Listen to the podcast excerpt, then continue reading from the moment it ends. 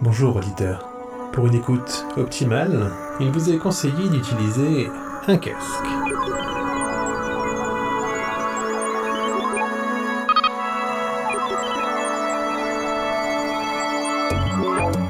Hectare, ou les chroniques d'un rastronaute.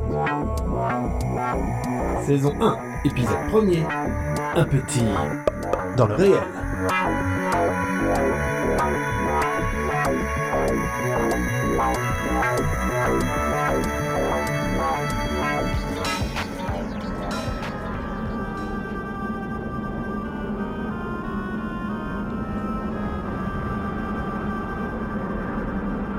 22 février 1961, Algérie. Plateau du Sahara, base de lancement à Maguire du Centre interarmé d'essai d'engins spatiaux. Salle de contrôle principale, le jour du lancement d'une fusée Véronique Agui. À son bord, le petit Hector, rat blanc spécialement entraîné depuis des mois pour cette mission. Bon, tout est en place. Hector est dans la capsule Ok. Initiation du protocole de lancement. Transmission des signaux vitaux. Roger. Données électroniques et signaux radio. Roger. Allumeur. Roger. Moteur. Roger. Ordinateur de bord. Paré au décollage. Roger. Propagande liquide stabilisée. Roger. Alors go, tout est bon. Lancement, procédure finale, go no go. Et voici ce qu'entendit le petit rat. Go. Control, go. Telcom, go. GNC, go. Econ, go. Surgeon, go. Capcom,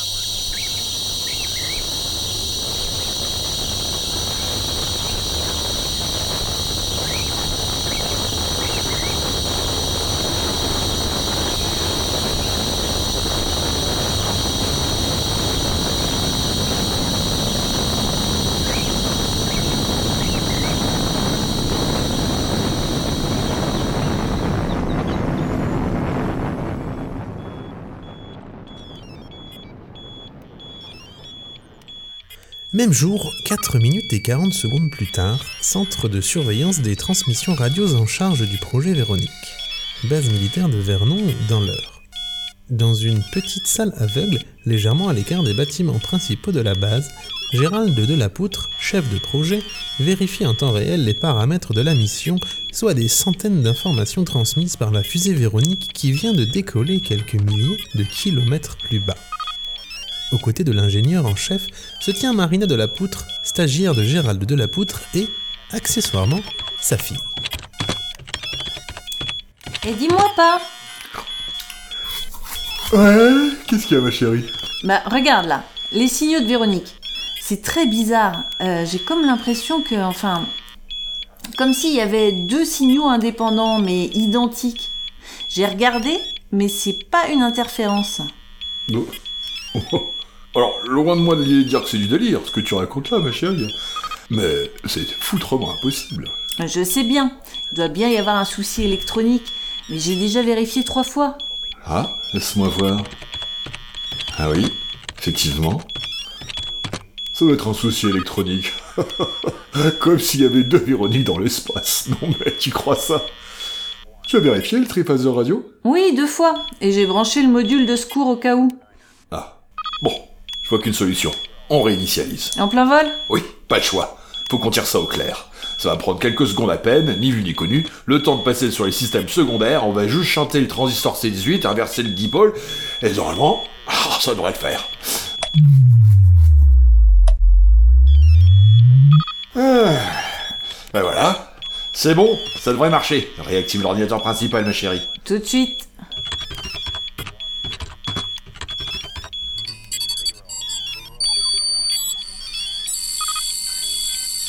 Ah super, on a réussi. Oui, j'ai bien l'impression. Hein, Attendons un peu avant de créer Vectoire. On vérifie. Hein Oh non. J'ai cru un instant qu'il y avait encore deux signaux. Mais c'est bon. Un défaut de synchronisation du signal, probablement. Oui, probablement. Parce que ça pourrait être quoi d'autre, euh, pas? Quoi d'autre euh... Bah t'imagines euh, ce que ça veut dire ça, mon enfant? Ça veut dire qu'on aurait eu comme, euh, je sais pas moi, comme une diffraction de la réalité. Comme si deux pans de la réalité s'étaient croisés, juste là-haut, paf, comme ça. Tu veux dire comme un monde parallèle? Euh, pas tout à fait, hein, pas parallèle, parce que s'il avait été parallèle, jamais ils se seraient croisés, hein. Non, disons, euh, euh, un monde perpendiculaire, euh, orthogonal, euh, anguleux. Euh, toujours est-il que ce monde-là, cette réalité anguleuse, aurait percuté la nôtre, et qu'une Véronique de cet univers-là, elle aurait croisé notre Véronique. Et donc notre petit Hector Et oui, donc notre petit Hector Un petit Hector qui en aurait vécu un gros hasard. Parce que là-haut, paf Pile le jour où on lance, et pile à cet endroit de l'univers, il croise un autre lui. Un lui d'une autre réalité. Ou une L Oui, oui, Nell, tu as raison, ma fille. Mais comment bien, mais t'imagines ça? Il en faudrait une sacrée dose de hasard pour qu'il vive ça, le petit Hector.